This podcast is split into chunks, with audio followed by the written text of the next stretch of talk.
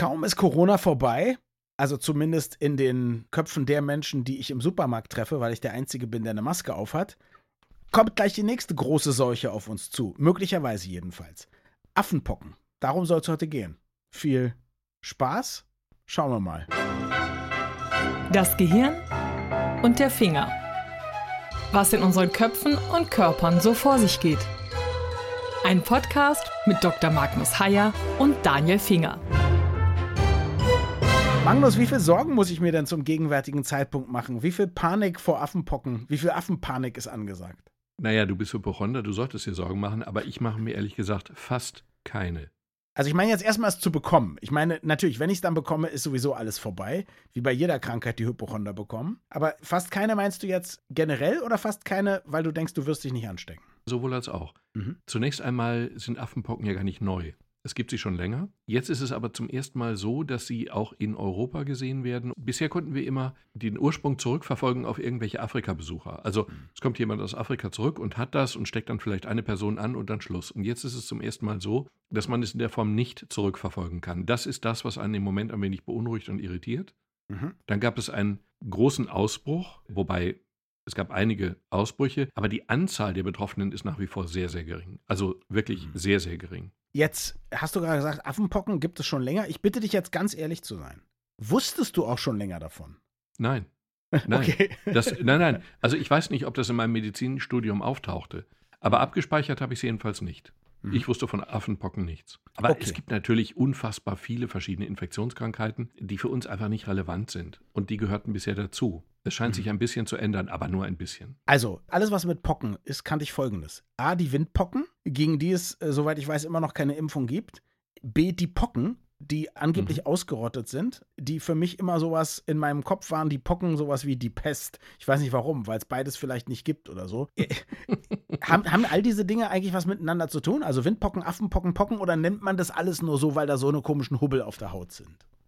Ich gehe davon aus, dass die Namensgleichheit einfach aufgrund dieser Hubbel, die sich ähnlich darstellen, dass es darauf beruht. Aber ich möchte dafür meine Hand jetzt nicht ins Feuer legen. Ich gehe aber davon aus, dass es eben nur das klinische Erscheinungsbild, also das optische Erscheinungsbild auf der Haut ist. Ach, und mir ist ein Argument eingefallen, warum ich tatsächlich auch noch keine Angst habe vor den Affenpocken. Ich bin, wir sind ja schon älter, was auch immer das heißt, und wir sind ja noch gegen Pocken geimpft. Die Impfpflicht die Impfpflicht endete Mitte der 70er Jahre. Mhm. Und die Leute, die noch so eine sichelförmige Narbe am Oberarm haben, das ist die Pockenimpfung, Pockenschutzimpfung. Und die schützt uns auch bis zum heutigen Tage. Also die Wahrscheinlichkeit, dass wir zwei, die wir gegen Pocken geimpft sind, noch die Affenpocken kriegen, ist relativ gering und dass sie einen schweren Verlauf hat, ist noch geringer. Meine Mutter war, ich muss gestehen, eine frühe Form der Impfskeptikerin. Das heißt, sie hat mich geimpft, aber nicht gegen alles und sie hatte vor allem auch schon Angst vor Impfung, was nicht für sie spricht. Und die hat mir immer die Geschichte erzählt, dass bei der Pockenimpfung die Ärztin oder der Arzt dann gesagt hat, ach, ich habe kaum an dem Jungen gekratzt. Und ich habe in der Tat auch nicht so eine Narbe. Jetzt muss ich mir doch Sorgen machen.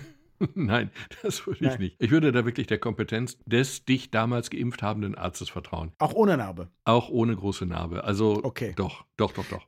Ich habe übrigens natürlich, wie du weißt, kein Medizinstudium. Also nicht mal ein abgebrochenes Medizinstudium. Nein, jetzt ich, wirklich? Aber ich kann googeln. Und deswegen, für alle, die sich das jetzt gefragt haben, Affenpocken gehören wie die Pocken zur Gruppe der Orthopoxviren. Trotz ihres Namens sind nichtmenschliche Primaten kein Reservoir für Affenpockenviren. Moment, das hätte ich als Mediziner auch betont. Das okay. Interessante ist, Affenpocken heißen sie, weil sie zum ersten Mal in einem, ich glaube, dänischen Labor in Affen beobachtet wurden. In Wirklichkeit ist es aber so, dass Affen und Menschen sogenannte Fehlwirte sind. Mhm. Das finde ich einen schönen, charmanten Begriff. Aus Sicht des Virus sind wir Fehlwirte, ja. weil er sich in uns, durch uns nicht ausreichend verbreiten kann. Also zur Verbreitung bedarf es eines engen Kontaktes, möglichst sexuell, aber zumindest eines wirklich engen Kontaktes. Ja, und so viel läuft bei uns Menschen ja nicht. Nein, nein, nein, nein, nein. Das ist ja in unserem Alter zumal. Und in Wirklichkeit sind die Reservoire für diese Viren Nagetiere. Und von diesen Nagetieren kann es dann eben überspringen auf Mensch oder Affen. Aber die Affen und die Menschen sind eben, sind eben Fehlwirte, um den Begriff jetzt nochmal zu betonen. Ich habe ja mal im Marketing gearbeitet, deswegen glaube ich gar nicht, dass Affenpocken daher kommt, weil man die das erste Mal in Affen beobachtet hat. Ich glaube, dass Affenpocken einfach schrecklicher klingt als Eichhörnchenpocken. Ich glaube, das wäre ja. viel realistischer, aber dann hätte man keinen guten Artikel, den man schreiben könnte. Korrekt. Aber wenn man Katholikenpocken sagen würde, wäre es natürlich noch cooler als Begriff. Gut, Katholiken und Affen jetzt hier als Synonyme einzuführen, das ich hast darf du das getan. als Katholik sagen. Wollte ich sonst sagen. dürfte ich es nicht. Du kaufst ja einfach einen Ablassbrief und dann ist die Welt wieder in Ordnung. Also, So jetzt äh, wollen wir, bevor wir darüber sprechen oder darüber spekulieren zumindest, warum die jetzt hier öfter auch vielleicht unnachvollziehbar auftauchen, erstmal, wenn man die jetzt bekommen sollte, weil man nicht geimpft ist zum Beispiel, was bedeutet das für einen? Ist das nur ein kosmetisches Problem? Sind sie wirklich gefährlich? Gut, also ganz kurz der Steckbrief. Die Inkubationszeit beträgt 5 bis 21 Tage. Das Mhm. ist relativ lang. Das hat aber auch den Vorteil, dass man eben nicht sehr schnell infektiös ist. Die Symptome sind grippeartige Symptome mit Fieber, Gelenkschmerz, Gliederschmerz, Muskelschmerz etc.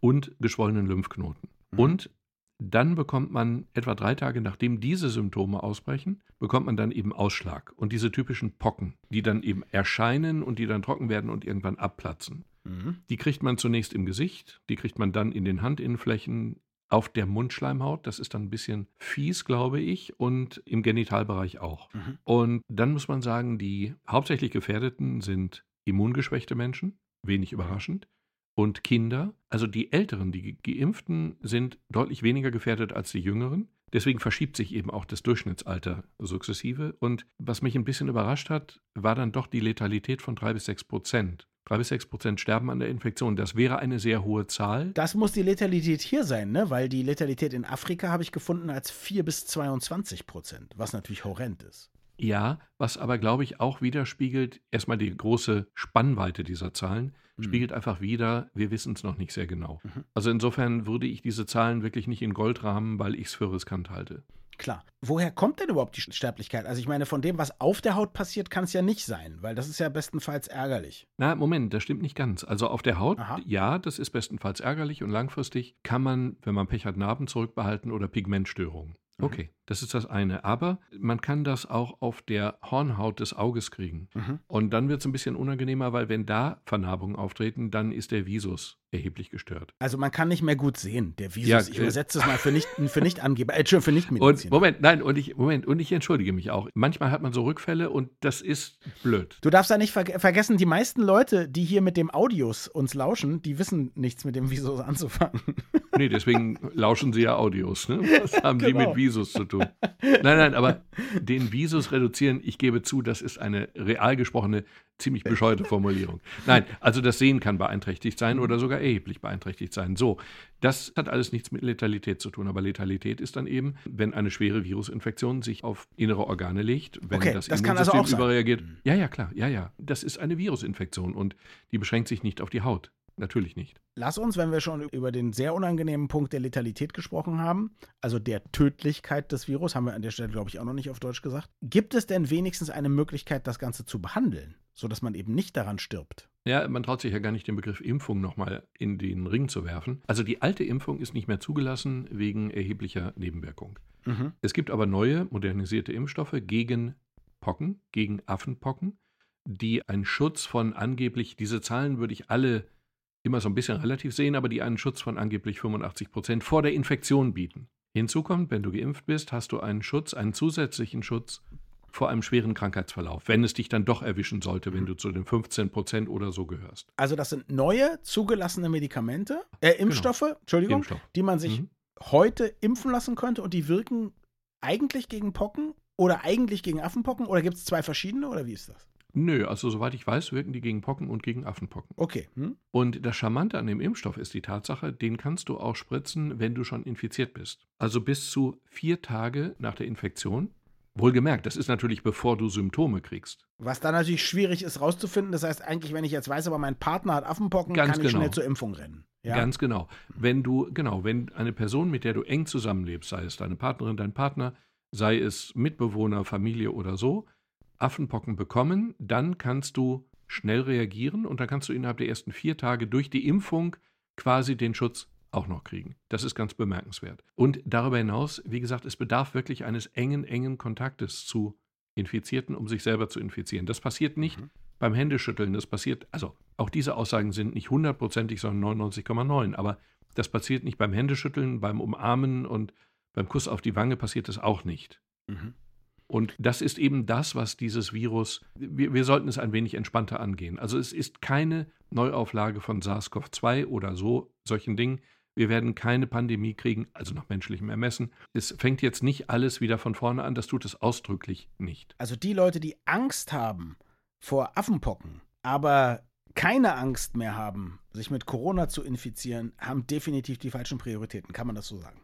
Das kann man sehr eindeutig so sagen. Ja, unser Gehirn, unser Gefühl, unser limbisches System, unser Gefühlszentrum ist nicht in der Lage, mit mehreren Problemen gleichzeitig umzugehen. Deswegen ersetzen wir jetzt gerade zu Unrecht die Corona-Angst durch Affenpockenangst. Das ist falsch. Das sollten wir nicht tun. Die größte Gefahr ist weiterhin, wenn wir von Leuten angeatmet werden und dann kriegen wir eben Corona und keine Affenpocken. Nur ein kleiner Exkurs. Das bedeutet, wenn dein Lieblingsfußballverein so richtig verliert oder gar absteigt, ist dann genau der Zeitpunkt, sich mit deiner Partnerin zu streiten und sich theoretisch mit deinem Chef oder in deinem Fall mit der Ärztekammer anzulegen, weil du dich ja eh nur mit einem dieser Probleme wirklich beschäftigen kannst gleichzeitig. Ja, aber mein Verein steigt ja nicht ab. Insofern, ich habe zwei Lieblingsvereine. Der eine ist der BVB, der hat eine Abstiegs-, Nicht-Abstiegsgarantie und der zweite ist mittlerweile Union Berlin. Ich glaube, der Verein hat diese Nicht-Abstiegsgarantie mittlerweile auch. Gut, aber wärst du Fan eines anderen Vereins, dann hätte ich recht. Wäre ich für den VfL Bochum, dann hättest du recht. Im Grunde können wir tatsächlich nur mit einer Angst gleichzeitig leben.